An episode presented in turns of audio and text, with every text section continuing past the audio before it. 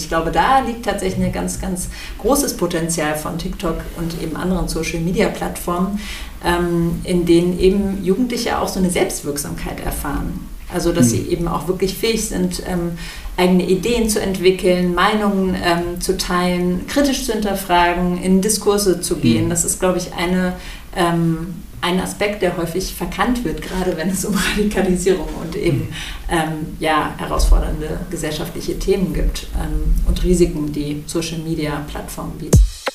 BIM Talk, der Podcast des Berliner Instituts für empirische Integrations- und Migrationsforschung. Hallo, herzlich willkommen zur siebten Folge von BIM Talk. Diese Folge erscheint am 1. November und wir nehmen sie am 30. Oktober auf. das ist immer, glaube ich, ganz wichtig, dass man die Daten im Blick hat. Ich habe heute zwei Gäste zu Gast. Ich, das ist Daniel, Daniel Kubiak. Ähm, und ich habe zu Gast einmal Fatima El Sayed. Du arbeitest am BIM, warst lange im D-Islam-Projekt beschäftigt und arbeitest jetzt ähm, teilweise am BIM und teilweise bei UFUG. Hallo Fatima. Hi Daniel. Genau, warum das relevant ist, sagen wir gleich, warum, für was das heute relevant ist, sagen wir gleich später noch genauer. Und der zweite Gast ist Nader Hotaid, hat ebenfalls im D-Islam-Projekt gearbeitet und ist jetzt in einem Projekt, das nennt sich Rapotik oder Rapotik, haben wir gerade besprochen. Also Rapotik, ähm, Radikalisierungspotenziale von TikTok. Genau, hallo Nader. Hallo. Wir gehen gleich, wir reden gleich darüber, warum wir euch heute eingeladen haben. Genau, der, der Grund ist letztendlich, dass wir in Zeiten leben, in denen Social Media wieder eine ganz große Rolle spielt. Wir haben das, glaube ich, schon häufiger gesehen beim Krieg ähm, Russlands gegen die Ukraine haben wir gesehen, dass sehr viele Informationen über Social Media geteilt wurden, dass wir Videos gesehen haben, dass sich dann häufig auch über die Echtzeit, Echtheit dieser Videos gestritten wurde. Ähm, das heißt, wir sehen Herausforderungen, die sich durch Social Media ergeben und auch durch durch die videobasierte Arbeit von Social Media ergeben. Und gleichzeitig ähm, sehen wir auch Chancen, die sich durch Social Media ergeben. Die iranische Revolution, über die wir in der fünften Folge schon mit äh, Nadia gesprochen haben, Nadia Talebi, da haben wir auch darüber gesprochen, wie Social Media auch Chancen bietet, wie Inhalte von, von Widerstand über Social Media verbreitet werden konnten. Und ich denke auch an den Mord an George Floyd, in dem ähm, den ohne Social Media wir gar nicht erfahren hätten, was passiert ist und glaube auch die ganze Organisation des, der Proteste, der weltweiten Proteste, die stattgefunden hätten. Und nun befinden wir uns seit dem 7. Oktober in einer Situation, in der Social Media wieder eine ganz große Rolle bekommt, ähm, durch den äh, Überfall der Hamas ähm, auf ähm, israelische Zivilistinnen und den Krieg, der sich daraus entsponnen hat. Und auch jetzt haben wir wieder die Situation, dass wir sehr, sehr viele Bilder haben, sehr, sehr viele Videos haben, dass wir oft nicht genau wissen, wie, wie können die eigentlich geprüft werden. Ich habe gesehen, dass die DPA neue Stellen ausgeschrieben hat, um Echtheit von Videos zu prüfen. Und wir haben auch eine Diskussion, in der es darum geht, inwieweit muslimisches Leben in Deutschland dabei eine Rolle spielt. Und ihr beide habt ja dazu geforscht und deswegen haben wir euch eingeladen. Vielen Dank, dass ihr gekommen seid. Vielleicht ganz kurz, äh, Fatima, du bist äh, Politikwissenschaftlerin. Vielleicht ganz kurz, kannst du ganz kurz erstmal das D-Islam-Projekt beschreiben. Was habt ihr da gemacht? Ja, also das D-Islam-Projekt Deutscher Islam als Alternative zum Islamismus, Fragezeichen. Ähm, in dem Projekt ging es vor allem darum, zu erforschen, wie zwischen ähm, ja, Radikalisierungstendenzen oder islamistischer Bedrohung und antimuslimischem Rassismus als Strukturmerkmal unserer Gesellschaft sich ein sogenannter deutscher Islam formieren kann. Äh, dem sind wir auf den Grund gegangen in drei Modulen. Ähm, da kann Nedel auch gleich noch mal ein bisschen einhaken. Im Modul 1 ging es vor allem irgendwie um Rekrutierung äh, von ähm, ja, Musliminnen ähm, durch IslamistInnen. Im zweiten Modul haben wir uns so ein bisschen mit den Abwehrstrategien muslimischer Communities ähm, beschäftigt, weil vor allem im öffentlichen Diskurs ganz oft eben die Mehrheitsgesellschaft oder die Gesamtgesellschaft im Fokus steht und irgendwie so eine Dichotomie zwischen Mehrheitsgesellschaft auf der einen Seite und mhm. muslimischen Gemeinschaften, beziehungsweise so also das ist, glaube ich, auch so ein bisschen ein Punkt, den wir so ähm, bearbeitet haben, dass es eben durchaus äh, eine muslimische Gemeinschaft oder muslimische Gemeinschaften gibt, die durchaus eben kritisch ähm, diesen Entwicklungen entgegenstehen und mhm. ähm, das auch aufzubrechen und zu gucken, was machen die denn eigentlich, weil die, also muslimische äh, Gemeinschaften tendenziell eher diejenigen sind, die eben einerseits unter so einem Gedankengut leiden äh, oder durchaus auch äh, Rekrutierung und andererseits aber auch ähm, unter dem Diskurs, den wir in Deutschland mhm. darüber führen. Also mhm. Islam gleich Islamismus ähm, mhm. als Stichwort. Und im dritten Projekt ging es dann um die Frage einer Hybridisierung des Islams in Deutschland. Genau, so grob zu dem Projekt. Und mhm. vielleicht mag Nade da noch ergänzen zum ersten Modul. Bevor Nade ergänzt, ähm, sag noch mal kurz, ähm, du hast gesagt, Sie leiden darunter, das heißt, Sie leiden selbst auch darunter, dass es ähm, beispielsweise antisemitische Einstellungen gibt, dass es vielleicht antidemokratische Haltung oder so gibt, wie es wahrscheinlich an jeden anderen äh, Vereinen oder Institutionen, auch religiösen Institutionen gibt. Das heißt, sie sind selber, sie bekämpfen das selber sozusagen innerhalb ihrer eigenen Strukturen. Genau, richtig. Also ich glaube, das, was sich beobachten lässt, ich meine, ähm, die Debatten sind ja nicht neu, die haben wir ja schon mhm. seit ein paar Jahrzehnten. Und das, was sich beobachten lässt, äh, das ist, dass wir eine sehr diversifizierte ähm, Gemeinschaft oder ich sage mal sehr diversifizierte Population an Musliminnen und Muslimen in mhm. Deutschland haben, die sehr unterschiedliche Hintergründe mhm. mitbringen, die sehr unterschiedlich verwurzelt sind. Ähm, abgesehen natürlich von theologischen, äh, der theologischen Bandbreite, die wir da haben. Aber das spielt auf jeden Fall eine große Rolle und ähm, wir haben seit Jahrzehnten muslimisch, muslimisches Engagement in Deutschland, was nicht gesehen wird, zivilgesellschaftliches Engagement, was nicht gesehen wird und natürlich auf der Basis von pluralistischen Gesellschaftsentwürfen. Hm, hm. Ähm, und genau, und dann hast du gesagt, dass es eben auch diese Diskurse über Muslime in Deutschland gibt. Ich erinnere mich daran, dass ich mit Naika Forotan, die ja hier unsere ehemalige Direktorin am Institut ist und glaube auch die Projektleiterin von eurem, eurem Projekt war, dass wir mal einen Artikel geschrieben haben, in wir, den wir beide, ich als jemand, der zu Ostdeutschland forscht und sie, die eben aus, einem, aus einer eigenen muslimischen Perspektive über auch muslimische ähm, Gesellschaft oder Communities forscht, dass wir beide erstmal damit beschäftigt waren, zu erklären, dass wir um die Diskurse innerhalb der jeweiligen Gruppen Bescheid wissen. Ja, und äh, dass wir sozusagen sich gegenüber einer Mehrheitsgesellschaft erstmal positionieren muss, offensichtlich, dass man das Gefühl hat, man muss sich erstmal positionieren. Das meinst du mit der Diskurs über Muslime in Deutschland? Ja, richtig. Ja. Also ich glaube, dass wir ganz viele ehrlichere Debatten führen könnten und würden innerhalb dieser Communities, wenn es nicht schon quasi diese gesellschaftlichen Asymmetrien gäbe. Mhm. Und ich würde behaupten, dass diese Diskurse ganz oft ähm, verhindern, ähm, dass überhaupt so, so eine Auseinandersetzung stattfindet, weil das, was häufig bei zivilgesellschaftlichen Organisationen beispielsweise der Fall ist, ist, dass sie sich erstmal mit antimuslimischem Rassismus beschäftigen mhm. müssen. Dass das mhm. irgendwie das ist, was ihren Alltag prägt, ähm, mhm. also individuell, aber auch auf quasi ähm, kollektiver Ebene, mhm. dass man sich immer erstmal positionieren muss, ähm, dass man Themen eigentlich gar nicht direkt anpacken kann, sondern erstmal irgendwie sich mit diesen Diskursen, aber mhm. auch materiellen Auswirkungen beschäftigen muss. Mhm. Also das haben wir die letzten Jahrzehnte beobachtet und das ist ich glaube, destruktiv für, ein, für eine Gesamtgesellschaft, aber auch für die Communities selbst. Mhm, mhm. Und jetzt in eurem Projekt habt ihr auch, auch schon mit Social Media geforscht, oder? Ja, genau. Social Media war eigentlich relativ zentral ja. für unsere Forschung.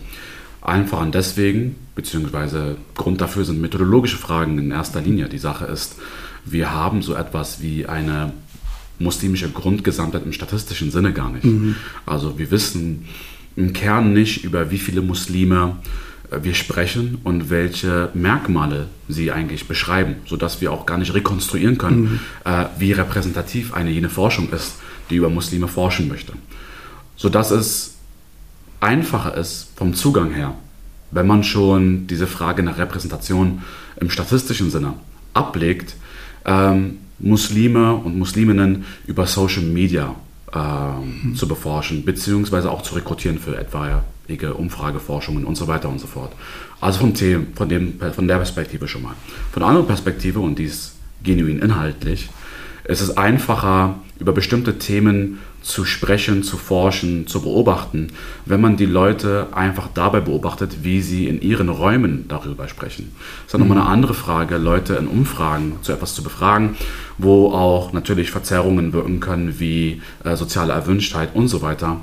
Äh, oder man beobachtet sie da, wo sie öffentlich über ihre Themen sprechen bzw. sprechen können. Mhm. Und das ist schon mal der dominante Vorteil von solchen Social Media äh, Forschungen, wenn es um Populationen geht wie Muslime, aber auch alle anderen Forschungen. Ja? ja? Also das hat sich auch bewährt bei Forschungen, die über Drogenkonsum, die über sogenannte Hard-to-Reach Populations gehen, also mhm. äh, Populationen, die man normalerweise schwierig erreicht. Mhm. Und da hat sich Social Media als doch sehr gutes Tool erwiesen. Mhm. Heißt zusammenfassend äh, methodologisch gut, aber auch, das ist da, wo die Diskurse stattfinden. Hm. Also muss man da hinschauen. Hm. Das, das, heißt, wenn du ansprichst, so Umfrageforschung würde ja so funktionieren, man macht einen Fragebogen, ja. dann ruft man die ruft man Leute an oder macht es online, dann braucht man aber oft Leute, die dann die jeweilige Sprache sprechen, in denen der Fragebogen ähm, überhaupt verfasst wurde. Das heißt, man hat je nachdem, welche Sprache man hat, erreicht man auch nur eine bestimmte bestimmte, bestimmte Gruppe von Menschen. Ne? Bei Musliminnen ähm, gibt es eine relativ hohe Anzahl von, von Menschen, die nicht Deutschmuttersprachlerinnen sind und deswegen bräuchte man eigentlich verschiedene Sprachen. Da müsste man überlegen, welche nimmt man. Mhm. Wahrscheinlich würde man Arabisch und Türkisch nehmen, was ist aber mit Bosnisch, Serbokroatisch. Ähm, genau, und, und, und, genau, und dann geht ihr in diese Social Media Diskurse, aber da müsste ja auch die Sprache dann können. Ja, stimmt. Wobei bei Social Media passieren ja so schöne Dinge wie dass Leute ja in der Öffentlichkeit sprechen und deswegen von ihrer Öffentlichkeit auch verstanden werden mhm. wollen. Heißt, es gibt natürlich ähm, Diskurse, die auf Türkisch, Arabisch, mhm. äh, Serbokroatisch, Kasachisch mhm. und so weiter stattfinden, Persisch. Ähm, aber es gibt Diskurse, die groß genug sind, die mhm. äh, bemerkbar genug sind, die den Anspruch haben, von einer breiten Masse verstanden zu werden. Mhm. Wieso? Weil einiges auf Social Media dafür gedacht ist, von einer Öffentlichkeit rezipiert zu werden, mhm. äh, gesehen und verstanden zu werden. Ja? Also der Akteur auf Social Media ist meist der Akteur, der auch von der Öffentlichkeit gesehen werden mhm. möchte. Ja?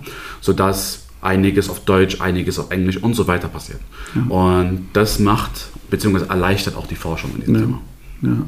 Vielleicht noch eine kurze Ergänzung, mhm. ähm, warum wir uns auch Social Media angucken, auch inhaltlicher mhm. Natur. Ähm, ich meine, wir haben, wir beobachten jetzt im letzten Jahrzehnt natürlich eine verstärkte hin, also eine verstärkte ähm, Orientierung auch in den Social Media Bereich. Mhm. Ja? Also ich meine, die Diskurse, die vielleicht irgendwie über, ich sag mal, Mainstream-Medien in der Regel kommuniziert wurden, haben sich äh, quasi auch verlagert in den Social Media Bereich und wir haben dadurch natürlich auch durch die Zugänglichkeit und ich sag mal ein bisschen barriereärmere Zugänge mhm. haben wir natürlich auch dadurch mehr AkteurInnen, diverse AkteurInnen, äh, die vorher natürlich keinen Zugang zu ähm, Mainstream-Medien hatten.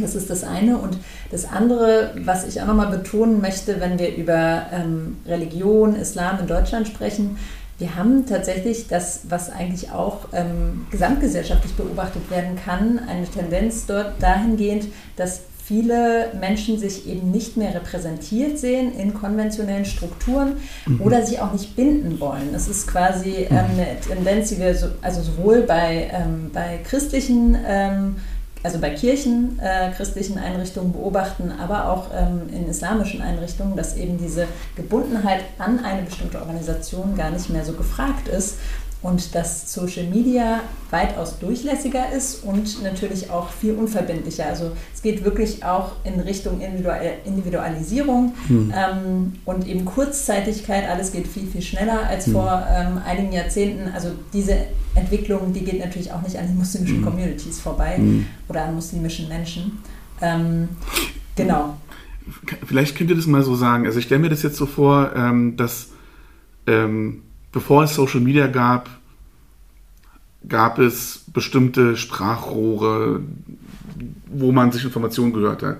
Zeitungen, Fernsehen, ähm, vielleicht der Imam oder der äh, Vereins, wenn es Vereine gibt oder Institutionen gibt, die jeweiligen Chefs dort, ich weiß jetzt nicht genau, wie die denn heißen, und da hat man eigentlich die Informationen herbekommen, ne, die, man, die für einen so relevant waren in seinem, ich meine, das muss man ja vielleicht auch dazu sagen, muslimisch sein ist ja dann auch nur ein Aspekt des Lebens, ne? also das ist sozusagen der religiöse Aspekt des Lebens und da, da braucht man die Informationen, die hört man sich her. Und jetzt auf einmal gibt es so seit zehn Jahren vielleicht, gibt es auch einmal die Möglichkeit, sich das aus dem Internet zu holen. Wer sind denn da die, diejenigen, die sprechen? Also wer spricht da und wie viele sind das und wie vielfältig ist das?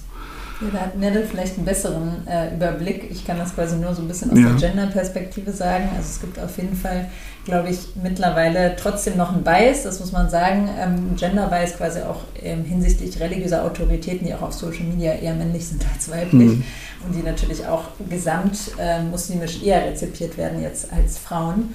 Ähm, trotzdem würde ich vielleicht dazu nochmal sagen, es gibt natürlich mittlerweile eine stärkere Unterminierung von äh, gestandenen Autoritäten, die quasi vormals eben wirklich diejenigen waren, die irgendwie ähm, mhm. religiöse ähm, äh, ja, äh, Rat, äh, religiösen Rat gegeben haben oder die quasi ähm, bestimmt haben, wie Religion gelebt wird. Ich mhm. glaube, da gibt es gerade eine sehr große Diversität an SprecherInnen. Mhm Und das bringt tatsächlich, was ich ganz spannend finde an, diese, an dieser Entwicklung, ist, dass es natürlich auch dazu führt, dass Religion stärker quasi oder religiöse Praxis auch stärker in Zweifel gezogen wird, mhm. dass Rückfragen möglich sind, dass Diskurse, kritische Diskurse möglich sind, mhm. die vorher in der Form erstmal vielleicht nicht ganz so möglich mhm. waren, auch durch die Anonymität, also durch den Modus operandi in mhm. äh, Social Media, der bestimmte Entwicklungen tatsächlich fördert, sowohl im Positiven als auch Negativen, muss man dazu sagen. Mhm. Aber vielleicht kann Also die Chance ist eigentlich die Diversifizierung des Diskurses. Das ist das, was genau. Social Media erhalten kann, äh, genau. erreichen kann. Genau. Wir in ganz vielen anderen gesellschaftlichen Fragen. Leute sind die direkten Sender, ja, ohne eine äh, intermediäre ähm, Zwischenfunktion oder so. Richtig. Ja. ja. die Idee ist, dass soziale Medien ähm, schaffen, dass Individuen incentiviert werden, eigene Akteure in diesem Feld zu werden, die äh, mit aushandeln, worüber das jeweilige Thema äh, geht, gesprochen wird und so weiter.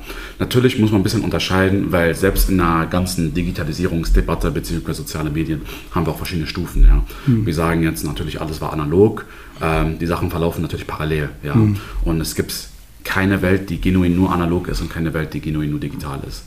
Und selbst da hat man verschiedene Etappen, wenn man zum Beispiel spricht, als die ersten Foren aufgetaucht sind online, mhm. äh, ähm, Webseiten, äh, E-Mail-Listen und so weiter und so fort. Und da haben wir schon Literatur, die würde ich als klassisch in dem Thema bezeichnen, die mhm. natürlich davon sprechen, wie sich Muslime, muslimische Frauen und andere äh, äh muslimische äh, Populationengruppen äh, sich Räume gesucht haben, um A, frei über diese Themen sprechen zu können, abseits von irgendwelchen Machtverhältnissen. Ja, zum Beispiel die Literatur bei Frauen sieht ja so aus, dass äh, man sozusagen diese, ja, dieses Spannungsfeld zwischen patriarchalen Strukturen teilweise und antimuslimischen Rassismus auf der anderen, von der Mehrheitsgesellschaft und dass mhm. man sich jetzt so Räume verschafft, wo man frei sprechen kann, wo man diese Dinge aushandeln darf und so weiter und so fort. Natürlich verschiebt sich das, wo A, die Debatten sich auch verschieben in der äh, sogenannten analogen Welt, aber auch B, die sozialen Medien sich verändern. Ja? Jetzt kommen soziale Medien, wo man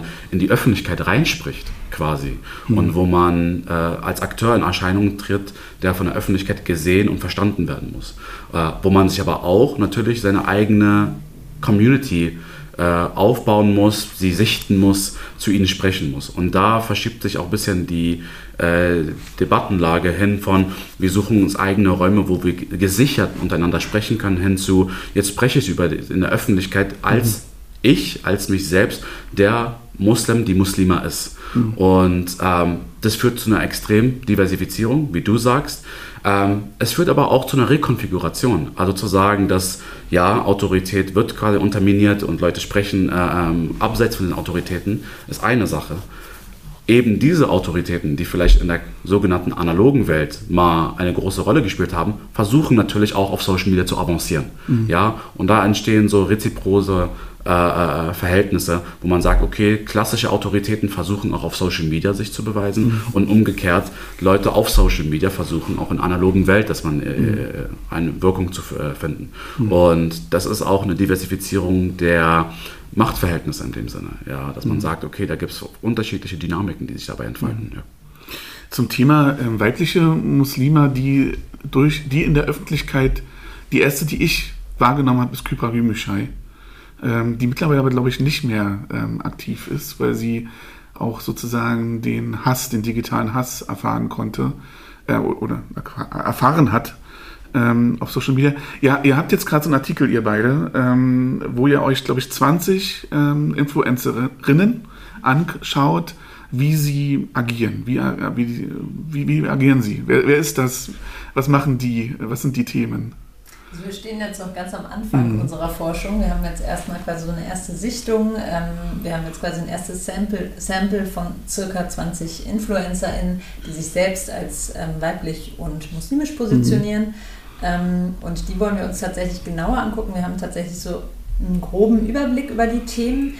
Was, glaube ich, uns am Herzen liegt, ist zu zeigen, oder was heißt zu zeigen, aber ähm, wir haben quasi durch eine erste Sichtung schon so ein bisschen mhm. Gefühl dafür bekommen, dass die muslimische Identität ein Teil, wie du Daniel vorhin auch schon gesagt mhm. hast, ist von einer Gesamtidentität. Und ich glaube, mhm. es ist ganz wichtig, ähm, diese Ambivalenz, die da reinspielt. Also einerseits möchte ich als muslimisch wahrgenommen werden, weil das mhm. Teil meiner Identität ist, aber es nicht nur darauf reduziert werden. Mhm. Ich glaube, das ist so eine Tendenz, die gerade vielleicht auch bei der jüngeren Generation, die auf TikTok sehr aktiv ist, ähm, mhm. dass da, das, also das ist so eine Tendenz, die wir dort beobachten, dass es eben nicht nur um muslimische Inhalte geht, sondern eine große Bandbreite von Lifestyle, ähm, mhm. Kochen, äh, ähm, ja, Alltag, Alltagsfragen. Mhm. Viele beschäftigen sich auch irgendwie mit dem Studium, was sind die mhm. Herausforderungen und so weiter. Also mhm. wirklich eine große Bandbreite an Themen, die bespielt wird.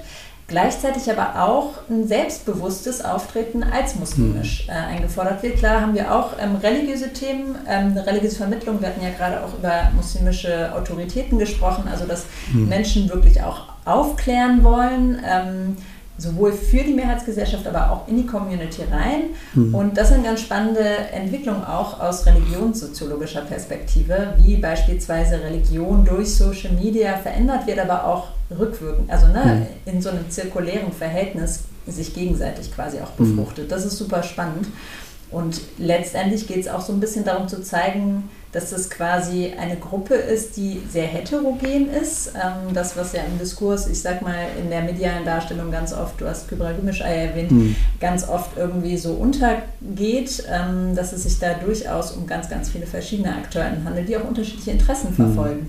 Und ähm, ich glaube, ich würde behaupten, zumindest in unserem Sampling haben wir jetzt noch nicht äh, eine Person, die vielleicht ähm, so markant und herausstechend ist wie Kybra Gümüşay. Äh, Kybra Gümüşay war auch sehr auf unterschiedlichen ähm, Kanälen ja. quasi tätig, ähm, ist ja vor allem auch durch die journalistische Schiene quasi mhm. sichtbar geworden, das darf man nicht vergessen. Und da würde ich auch gerne noch ergänzen, weil wir gerade über Machtverhältnisse gesprochen haben die Machtverhältnisse lösen sich auch auf Social Media nicht auf. Mhm. Ne? Also wenn wir über Diversität sprechen, dann ist es quasi schön, dass es Mehrstimmigkeit gibt, mhm. dass es unterschiedliche Perspektiven gibt.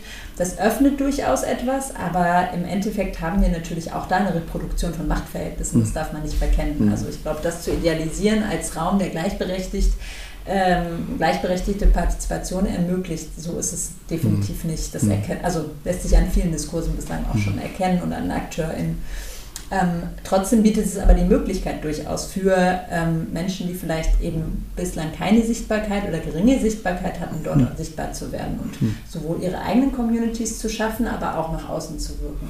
Wie groß sind die Communities? Also ich meine, Followerzahlen sind ja dann meistens so, dass, dass, äh, dass wie nennt man das, die Währung. Ähm, ich, ich, sehe das immer, meine Tochter, die folgt so ähm, Influencern, die so ähm, sich mit queeren Themen beschäftigen. Von denen habe ich noch nie gehört. Und die haben dann aber viereinhalb Millionen Follower. Und die erreichen einfach eine riesengroße Anzahl von Menschen. Ähm, und habt ihr da so, also wie, wie viele Menschen werden da erreicht? Das ist ganz unterschiedlich. Mhm. Ja, wir sprechen hier von TikTok und TikTok hat nochmal ganz eigene Modalitäten, mhm. auch eigene Modalitäten des Viralgehens, was mhm. eigentlich ein inhärenter, eine inhärente Handlungslogik auch von TikTok ist, viral zu gehen. Mhm. Und da auch die Frage, was die Währung ist, ich würde sogar sagen, die Währung auf TikTok ist gesehen zu werden, ja. nicht so sehr also Follower. gar nicht die Follower. Ah, ja. Okay. Und das ist bei anderen sozialen Medien. Und da, da als, El als Älterer, der noch mit Twitter und X und so sich gerade beschäftigt. Genau, ah, ja. ja. Und das ist vielleicht mal vielleicht interessant darüber zu sprechen später, mhm. na, bei verschiedenen Handlungslogiken oder sogenannte Affordances, also die technischen äh, Kapazitäten von solchen äh, mhm. Plattformen und was sie dann an Interaktion fördern, ganz wichtig ist für die äh, Plattform selbst. Und die Antwort hier, glaube ich, ist zweierlei. Natürlich ist es in der allgemeinen Individualisierung der Gesellschaft, in der Differenzierung der Lebensstile und der Wertemuster und so weiter und so fort zu erkennen, dass es so Blasen gibt, in der man vielleicht die, von denen man keine Ahnung hat und da ganz große Sachen passieren. Zum Beispiel bei mir war es so, habe erst letztens herausgefunden, dass es eine große Blase gibt, was so brasilianische und südamerikanische Musik gibt, wo es so pro YouTube-Video bis zu mehrere Milliarden Views gibt, von denen ich nie gehört habe. Mhm. Ja? Aber in, ihre, in diese Blasen oder Lebensaspekte oder Domänen des Lebens diffundiere ich einfach sowieso nicht. Ja? Mhm. Und das spricht für die allgemeine vielleicht Individualisierung der Gesellschaft, in dem Thema zumindest, Konsum und so weiter. Aber man muss natürlich auch sagen, dass, das ist die zweite Antwort, ähm, auf TikTok zum Beispiel gibt es Diskurse, die erstmal TikTok intern sind. Mhm. Ja, die diffundieren nicht raus in die Gesellschaft und vieles, was in der Gesellschaft ist, diffundiert nicht rein in TikTok. Und da passiert es schon mal, dass wir InfluencerInnen haben, die haben über zwei Millionen Follower und so weiter und so fort. Äh, wenn man die breite Masse der Gesellschaft fragen würde, würden die die natürlich nicht kennen. Mhm. Aber die Masse an TikTok-User, UserInnen, die vielleicht in dem Altersspektrum sind, die angesprochen werden von solchen Inhalten, vielleicht schon eher. Heißt, man muss auch mal dazu, dazu fragen, naja, wer hält sich auf diesen sozialen Medien auf und welche Akteure AkteurInnen sind für diese NutzerInnen interessant. Und da kann es schon des Öfteren passieren, dass also TikTok interne Stars gibt, sogenannte, mhm. sogenannte die äh, viele Follower haben, die natürlich in der vermeintlich analogen Welt äh, nicht populär mhm. sind oder nicht bekannt sind. Ja. Mhm. Aber dann, dann, dann sag doch mal, also es, ich habe letztens auf, auf Twitter eine Diskussion verfolgt, da ging es um die Potenziale von Radikalisierung durch TikTok. Mhm. Ähm, und das war eben also ganz aktuell auch sozusagen ähm, begründet, weil das sind, also ne, in meiner Wahrnehmung, TikTok wird von vor allen Dingen sehr jungen Menschen genutzt. Also ich denke an meine 15-jährige Tochter, die auf TikTok ist. Und worüber gesprochen wurde, war, passt auf eure Kinder, auf eure Jugendlichen auf. Da werden jetzt Videos gezeigt, die sie nicht sehen, also die eigentlich sozusagen äh, so gewaltig sind, dass sie eigentlich nicht von Jugendlichen gesehen werden sollten. Ähm, aber da werden auch ähm, Videos gezeigt, um bewusst zu radikalisieren und bestimmte politische Inhalte ähm, zu, zu verbreiten. Ähm, wir wissen ja jetzt seit den Landtagswahlen in Hessen und Bayern, dass die AfD genauso viel Follower auf TikTok hat wie alle anderen Parteien zusammen. Also auch da funktioniert diese, diese Radikalisierung ähm, über TikTok. Also wer, also meine Tochter, die auf TikTok jetzt Beauty und LGBTQ sich anguckt, wie hoch ist die Gefahr, dass sie in so eine in so eine Video, dass sie so eine Videos sieht, die eigentlich gar nichts mit ihren Themen zu tun haben mhm. und die sie in so eine ganz andere Richtung ähm, treiben könnten. Wie funktioniert TikTok da? Ja. Ähm, wenn du mir erlaubst, würde ich ein bisschen äh, ausführen ja, bei dem Thema. Podcast, du hast Zeit. Ja. Ähm, also, die letzte Frage als erstes. Ähm, Gibt es eine Wahrscheinlichkeit, dass man solche Videos zugespielt bekommt, selbst wenn man sich dezidiert mit Inhalten nur beschäftigt, die wir als harmlos empfinden? Mhm. Ja, das gibt es. Und zwar wie jeder andere Algorithmus, der dazu gedacht ist, Themen vorzuschlagen, funktioniert TikTok darüber, dass er versucht, Themen zu finden, die nah an dem Thema sind, den du ohnehin schon konsumierst. Mhm. Und da gibt es verschiedene Faktoren. Das können die Inhalte, die ähm, zum Beispiel die Musik, die da verwendet wird, sein, das können die Texte, die dahin geschrieben mhm. werden, sein. Aber vor allem ist es immer dadurch determiniert, wer die Leute sind, die die gleichen Inhalte schauen. Ja, mhm. Beispiel. Wer typischerweise Fußballinhalte mhm. schaut, wird auch andere Sportarten schauen. Und so kann eine Adjaszenz geschaffen werden, zum Beispiel zum Kampfsport. Mhm. Wer wiederum Kampfsport schaut, es kann sein, dass man sich zum Beispiel mit ähm, kaukasischen Kampfsport dann äh, beschäftigt. Zum Beispiel die, die in der UFC, also Ultimate Fighting Championship, tätig sind. Darüber kann wieder ein Schlag gemacht werden, weil das die Leute sind, die vielleicht sich beschäftigen mit Tschetschenien, Dagestan und dann mit dem äh, Prä Präsidenten von Tschetschenien, äh, Kadyrov. So, mhm. das ist jetzt nicht aus der Luft gegriffen, das war eine Adieszenz, das war ein Rabbit Hole, das sich geöffnet hat bei einer bei einem Selbstexperiment. Rabbit Hole ist, das ja. ist ein Begriff aus dieser Szene. Ne? Ja, genau, das ist so. Wie man Leute reinzieht quasi, genau, wie Alice. Ja, ja, genau, ja. das ist der Kaninchenbau, in dem man reingeht, wo man ja. Stück für Stück mit dem Auseinandersetzen bestimmten Inhalten mehr mit einem Inhalt vertraut gemacht wird. Ja, das sind so Türen, die sich öffnen in gewisse Domänen, wo es sozusagen Türöffner gibt, wie diese Inhalte. Sport, Sport zu Politik, Politik zu Gewalt zum Beispiel. Was ist mit Greta Thunberg? Also wenn ich jetzt Greta Thunberg folge wegen Fridays for Future mhm. und dann gibt es diese ganze Diskussion um Free Palestine, ähm, ist das, wäre das auch ein Rabbit Hole? Das Ohne dass es sozusagen jetzt, ja, also ich will jetzt nicht unterstellen, dass Greta Thunberg das in irgendeiner Form ähm, bewusst sozusagen macht, um dann ähm, den Diskurs in eine andere Richtung, aber ist es nicht genau das? Also da sind Kids, die eigentlich Umweltpolitik interessant finden, auf einmal kommt ein ganz anderes politisches Feld ins Spiel? Genau, also das ist eine sehr äh, interessante Beobachtung, weil zentral ist eigentlich die Thematik mhm. und nicht die Polung, in die die Thematik geht. Das mhm. ist mal erstmal wichtig äh, klarzustellen. Heißt, wer sich ganz viel mit äh, Umweltpolitik auseinandersetzt, mhm. auch wenn die Intentionen sind äh, im Sinne eines Aktivismus für die Umwelt, ähm, der wird sich aber auch mit radikalen Anti-Umweltsthemen ah, ja. vertraut gemacht werden. Mhm. Die Themen werden gesetzt, die Leute, was sie schauen, ähm, welche Themen mit üblich, üblicherweise gesetzt werden, aber dann kriegt man auch die Themen, die explizit äh, gegen einsprechen. Und das hat man auch zum Beispiel bei islamischen Themen. Ja? Du beschäftigst dich, beschäftigst dich mit dem Islam und muslimischen Inhalten, willst dich wahrscheinlich eigentlich nur weiterbilden. Und dann kann es des Öfteren passieren, dass eine Person, die eigentlich mit deiner Lebenswelt nicht viel zu tun hat, mit deiner ideologischen Setzung nicht viel zu tun hat und eigentlich da diametral entgegensteht, dir trotzdem vorgeschlagen wird. Mhm. Und so entstehen diese Rabbit Holes. Nun, wenn ich ausführen darf, ist natürlich, ja, diese Kontextfaktoren sind gegeben. Was sind die Kontextfaktoren?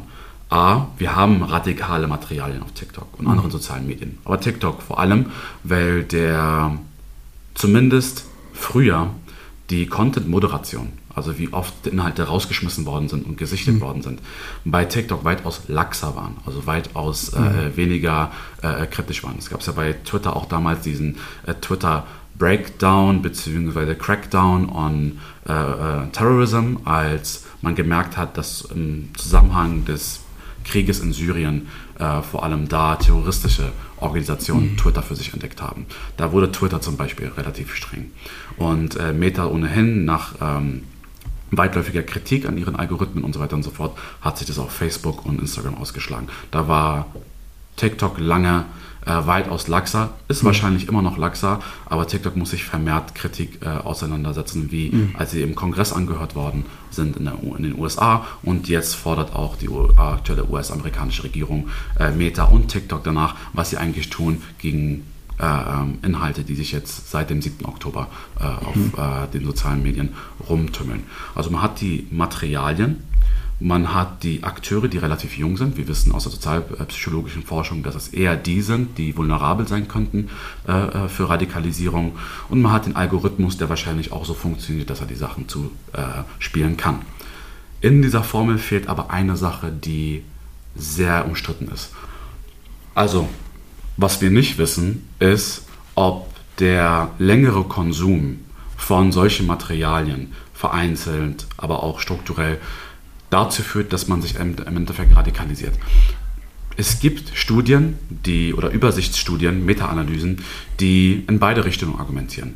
Welche, die sagen, ja, das führt dazu, und andere, die sagen, naja, nicht alleine. Da müssen schon ganz andere Vulnerabilitäten, auch sozialpsychologisch gegeben sein, dass mhm. sowas passiert.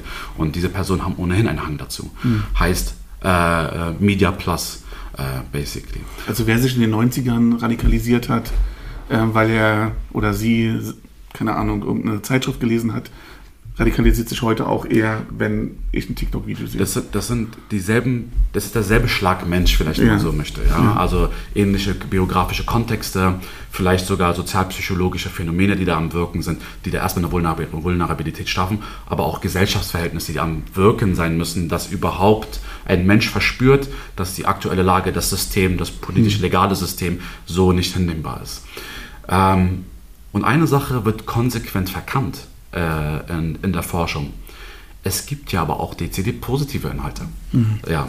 Und was machen diese, diese Influencer, über die wir gesprochen genau. haben? Genau. Ja. Und was schaffen diese positiven Inhalte auf TikTok? Die Chancen, die soziale Medien schaffen mit diesen Menschen. Heißt, wir haben negative Inhalte, wir haben aber auch ein Abundance sozusagen, einen Überschuss an positiven Inhalten. Wirken die entgegen, wirken die parallel? Mhm. Das muss überhaupt geklärt werden. Und solange das nicht geklärt ist, unterliegt dieser Diskurs oder diese Diskussion auf Radikalisierung auf TikTok und sozialen Medien reiner Spekulation, finde mhm. ich. Ja, mhm. ähm, da kann man Hypothesen darum schlagen. Natürlich, das radikale Material ist da. Bloß müssen wir wirklich, müssen wirklich die Frage klären, ob, auch du hast über deine Tochter gesprochen, mhm.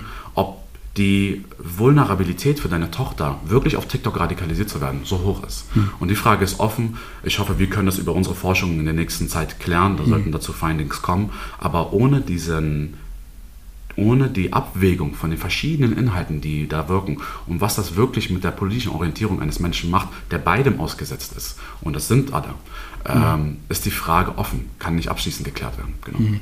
hm. Und ich würde halt denken, meine Tochter ähm, hat halt ein, sozusagen ne, Freunde, Eltern, Bildung, ähm, so, wo, äh, wo so Aspekte sind, die dagegen wirken könnten, ne? oder die, also die sozusagen einer Radikalisierung vorbeugen.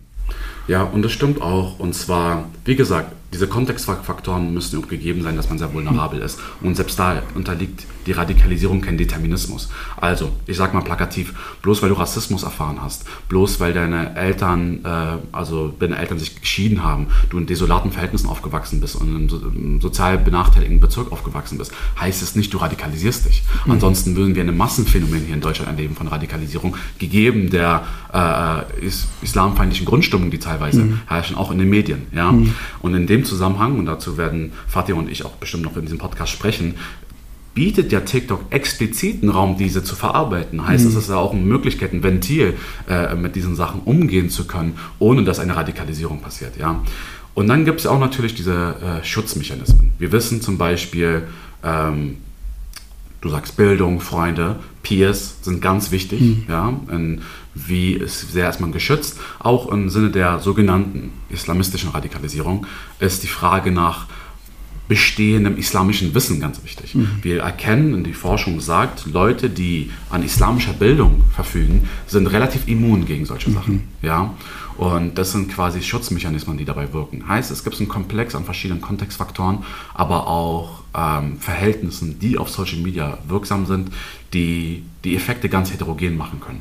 Und dass man sagen kann, ja, also vielleicht der Modus operandi auf TikTok durch seinen Algorithmus fördert, dass man edgy sein möchte, dass man anecken möchte, mhm. dass man dadurch auch eher gesehen wird. Klar, ob das dezidiert in jedem Fall, in jedem Umfang zu einer Radikalisierung von NutzerInnen führt, mhm. das ist offen, muss geklärt werden. Dann gibt es Argumente, die dafür und dagegen sprechen.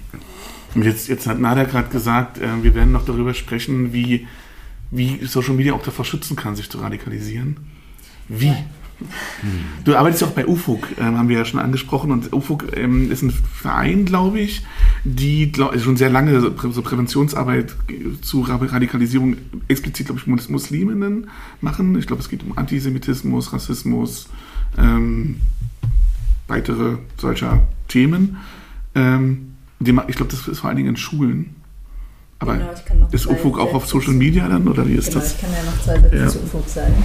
Also UFUG ist ein politischer Bildungsträger, der eigentlich vor allem zu den Themen Islam, Islamismus und antimuslimischem Rassismus arbeitet, also in dieser Triade und ähm, eigentlich schon seit ja, Jahrzehnten eigentlich aktiv ist in dem Feld und äh, in erster Linie Materialien, Bildungsmaterialien für Lehrkräfte und ähm, politische BildnerInnen erstellt, aber mhm. auch Schulungen gibt, auch an mhm. Schulen eben geht ähm, eigentlich genau das Themenfeld oder beziehungsweise die Zielgruppen behandelt, die eben auch auf TikTok aktiv mhm. sind. Mhm.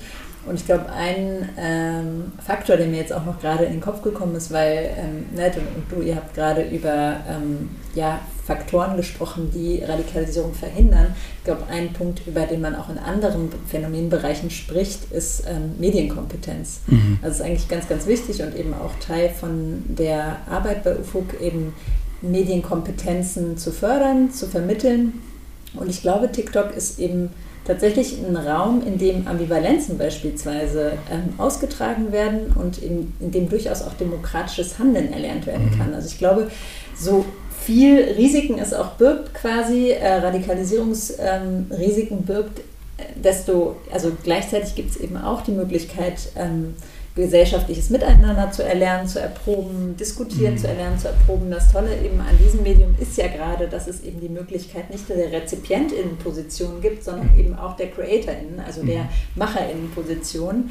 Ähm, und das verleiht natürlich eine gewisse Form von Autonomie, ähm, aber auch erfordert eben auch Reflexion und Auseinandersetzung mit anderen Positionen und Meinungen. Und ich glaube, da liegt tatsächlich ein ganz, ganz großes Potenzial von TikTok und eben anderen Social-Media-Plattformen, in denen eben Jugendliche auch so eine Selbstwirksamkeit erfahren. Also dass sie eben auch wirklich fähig sind, ähm, eigene Ideen zu entwickeln, Meinungen ähm, zu teilen, kritisch zu hinterfragen, in Diskurse zu gehen. Mhm. Das ist, glaube ich, eine, ähm, ein Aspekt, der häufig verkannt wird, gerade wenn es um Radikalisierung und eben mhm. ähm, ja, herausfordernde gesellschaftliche Themen gibt ähm, und Risiken, die Social-Media-Plattformen bieten. Ich finde es total spannend, äh, weil ihr jetzt da so viel Ahnung habt und ich, ich merke das häufiger. Also wir sind ja hier jetzt als Sozialwissenschaftlerinnen, sitzen wir jetzt hier ähm, und ich weiß ganz genau, dieser Podcast wird nicht von, nicht von Leuten gehört, die sich nicht irgendwie etwas mehr mit Wissenschaft auseinandersetzen. sehr wahrscheinlich, weil auch da die Social Media ähm, Algorithmen so funktionieren und weil, unser, weil wir auch auf eine bestimmte Art und Weise sprechen. Ähm, also wenn hier 15-Jährige zuhören bei diesem Podcast, meldet euch mal und sagt mal, wie ihr so unser Gespräch fandet. Ähm, genau, und das bringt mich nämlich dazu, dass ähm, tatsächlich auch Nike mal sagte, ähm, Sozialwissenschaftlerinnen gucken viel zu wenig Privatfernsehen. RTL, RTL 2, Pro 7 und kennen eigentlich ganz, ganz viele Diskurse nicht. Und beim Privatfernsehen haben wir ja tatsächlich noch den den, es ist, es ist rein, reines Senden, ja, also es, aber es werden uns ja Narrative gesendet. Uns werden ja Geschichten erzählt über wie Menschen auf Temptation Island sich verhalten oder wie sie im Sommerhaus der Stars sich verhalten. Und da wird ja ganz, ganz, ganz, ganz viele Narrative geprägt. Und so ein bisschen habe ich jetzt das Gefühl, und genauso ist es mit TikTok. Sozialwissenschaftlerinnen sind zu wenig auf TikTok und wissen dadurch eigentlich ganz viel nicht. Also das würde ich unterschreiben. Ich ja. glaube tatsächlich, dass uns dieser Bezug zu den Lebenswelten häufig ähm, fehlt.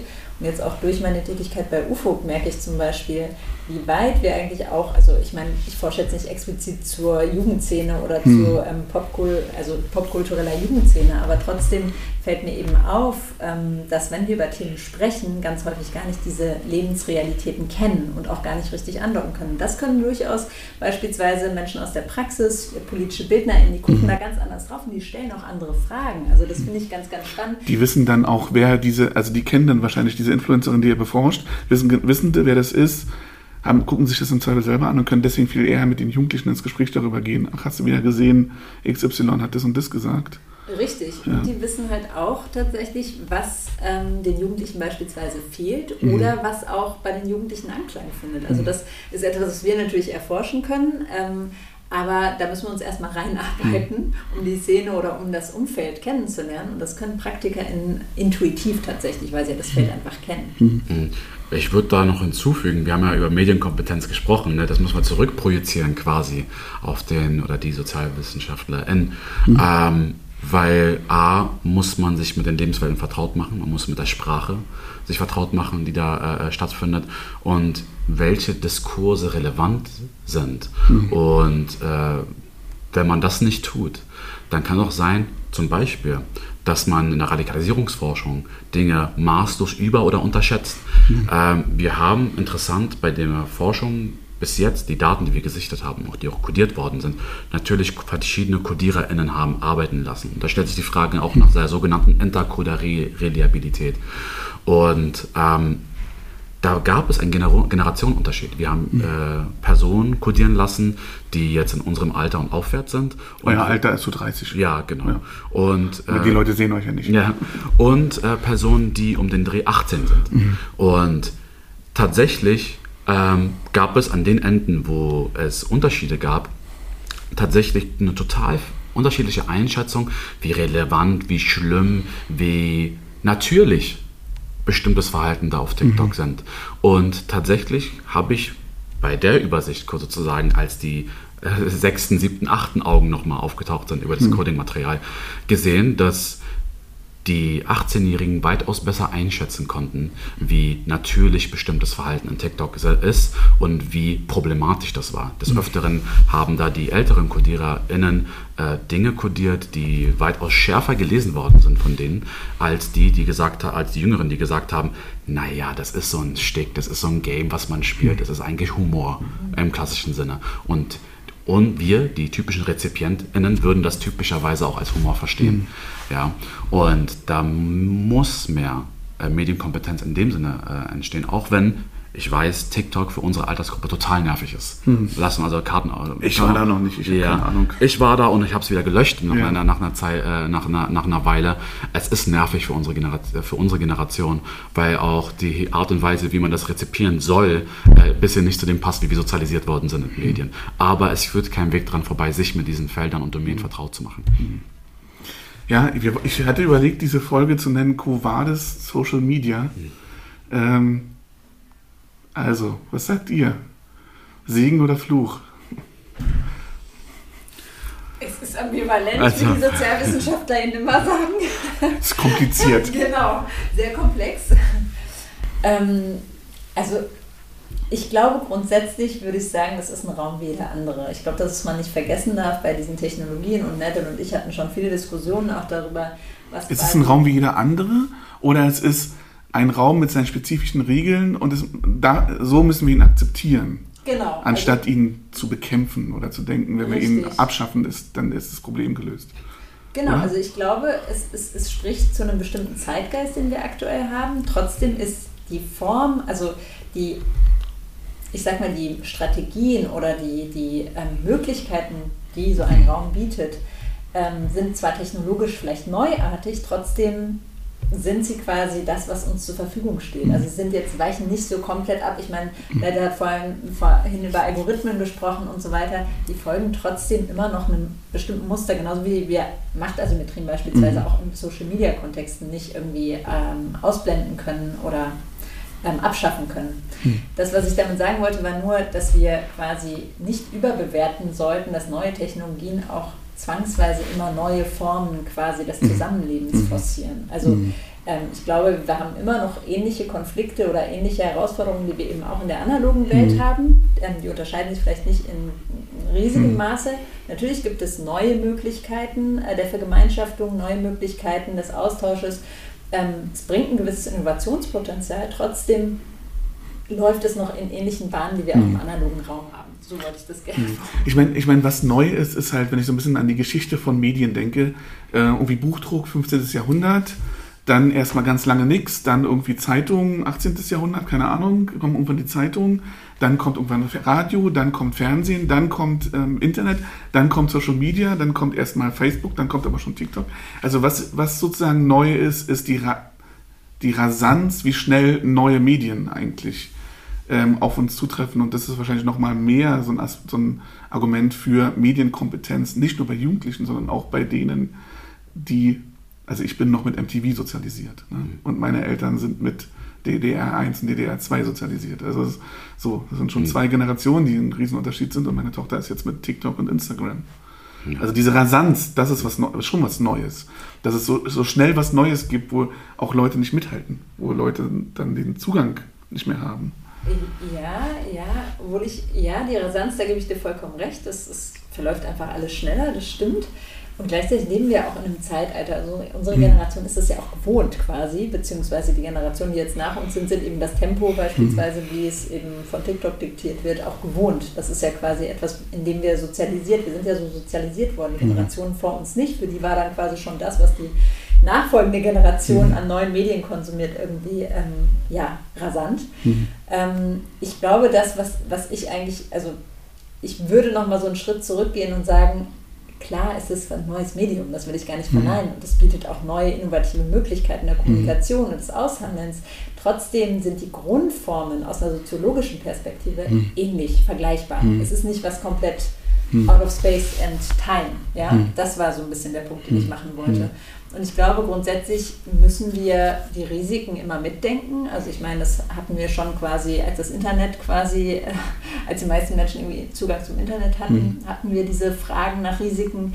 Das haben wir bei ganz, ganz vielen ähm, Phänomenbereichen, ähm, sei es jetzt medizinischer Art, gesundheitlicher Art, aber eben auch im Medienbereich.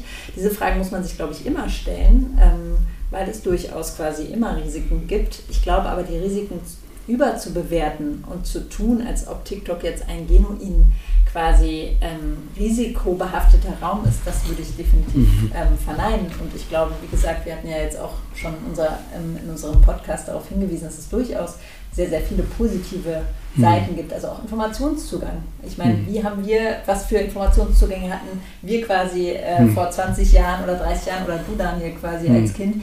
Das ist ja eine ganz andere Form ähm, der, des Informationszugangs und auch eine Demokratisierung, wenn man so möchte. Ähm, wie gesagt, ich sehe da beide Seiten. Ja. Zum Thema Quo Vadis, ähm, soziale Medien, natürlich. Wir können jetzt diese ganze Debatte aufrollen bezüglich äh, Regulierung des Internets mhm. und so weiter und so fort. Es muss aber eines gesagt sein. Ähm, natürlich fördern die sozialen Medien, je nachdem welches soziale Medium wir betrachten ähm, und ihre technischen Gegebenheiten, eher eine Form als die andere Form der Interaktion. Und man muss sie so akzeptieren, wie sie ist. Ja? Also es ist ja, es führt nichts dazu zu sagen, wir akzeptieren freie Meinungsäußerungen und äh, Leute können Apps entwickeln und die haben äh, ihre eigene Logik und so weiter und so fort. Und dann, wenn wir, es uns nicht gefällt, dann mhm. äh, löschen wir die. So wird es ja niemals funktionieren. Heißt, die sind da. Man muss sie akzeptieren, wie sie sind. Aber man muss dieselben Debatten, die wir in der Gesamtgesellschaft führen, reflektieren auf diese Medien. Beispiel. Wir müssen TikTok und sein Algorithmus, der dafür sorgt, welche Inhalte man gespielt bekommt, auch denselben Kriterien unterwerfen, äh, denen wir unsere Diskurse und äh, Interaktionen im Allgemeinleben unterwerfen. Heißt, wollen wir akzeptieren, dass es normal ist, dass äh, Gewalt gezeigt werden darf, dass mhm. äh, andere Gruppierungen verunglimpft werden dürfen, dehumanisiert werden und so weiter und so fort oder nicht? Dieser, diesen, diesen Kriterien muss sich der TikTok-Algorithmus auch unterstellen. Auch ähm, muss der TikTok-Algorithmus sich dahingehend anpassen, verschiedene Interaktionsformen auch äh, zuzulassen.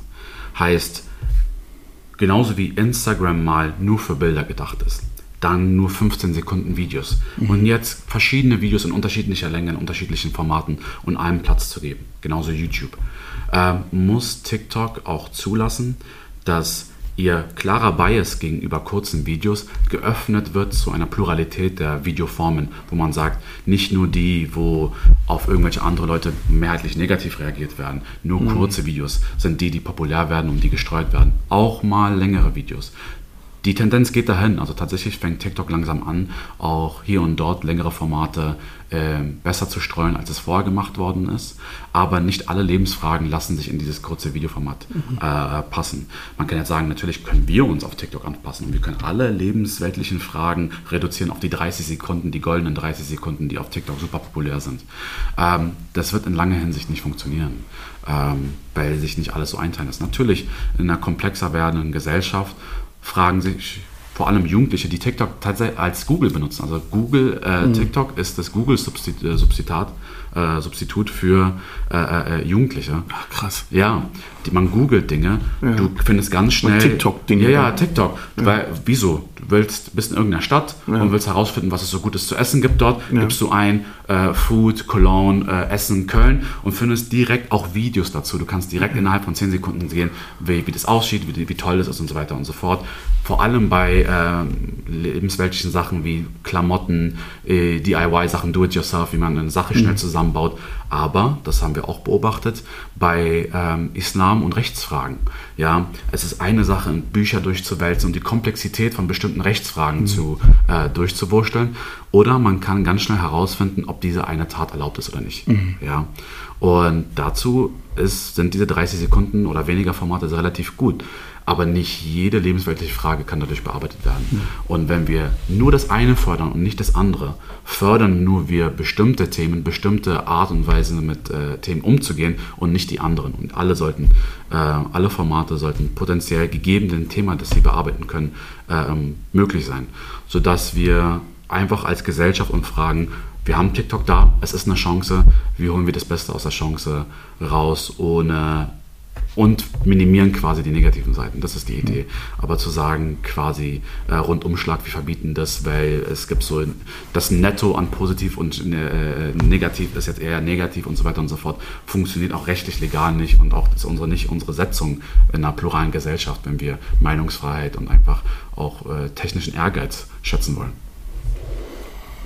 Ich würde hier einen Punkt setzen. Vielen Dank, dass ihr da wart. Ähm TikTok, Social Media, Chancen und Risiken, darüber haben wir gesprochen. Ähm, das ist die letzte Podcast-Folge vom BIM Talk in diesem Jahr. Äh, wir kommen nächstes Jahr irgendwann wieder, wir wissen noch nicht genau wann. Ähm, und wir kommen dann mit neuen Themen und vielleicht auch mit einem neuen Layout. Mal gucken, ob wir Sachen ein bisschen anders machen.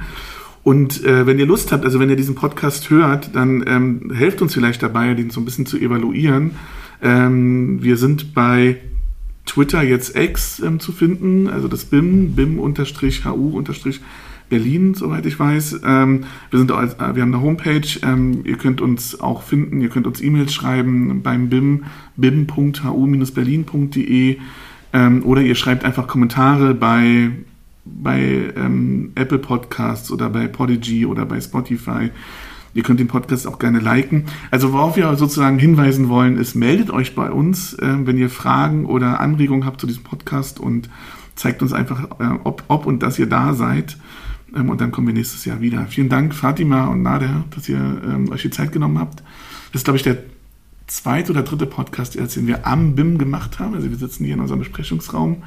Ähm, danke, dass ihr da wart und so kompetent Auskunft gegeben habt. Ja, gerne. Vielen Dank für die Einladung. Tschüss. Ciao. Ciao. Dieser Podcast ist eine Produktion des Berliner Instituts für empirische Integrations- und Migrationsforschung an der Humboldt-Universität zu Berlin. Redaktion, Schnitt und Idee Helin Demirkol, Wolf Farkas, Daniel Grubiak und Simon Runke. Wenn ihr mehr Informationen über das BIM haben wollt oder keine Folge dieses Podcasts verpassen wollt, dann geht auf unsere Internetseite www.bim.hu-berlin.de oder abonniert diesen Podcast bei Spotify oder wo auch immer ihr wollt oder folgt uns auf Twitter at bim-hu-berlin.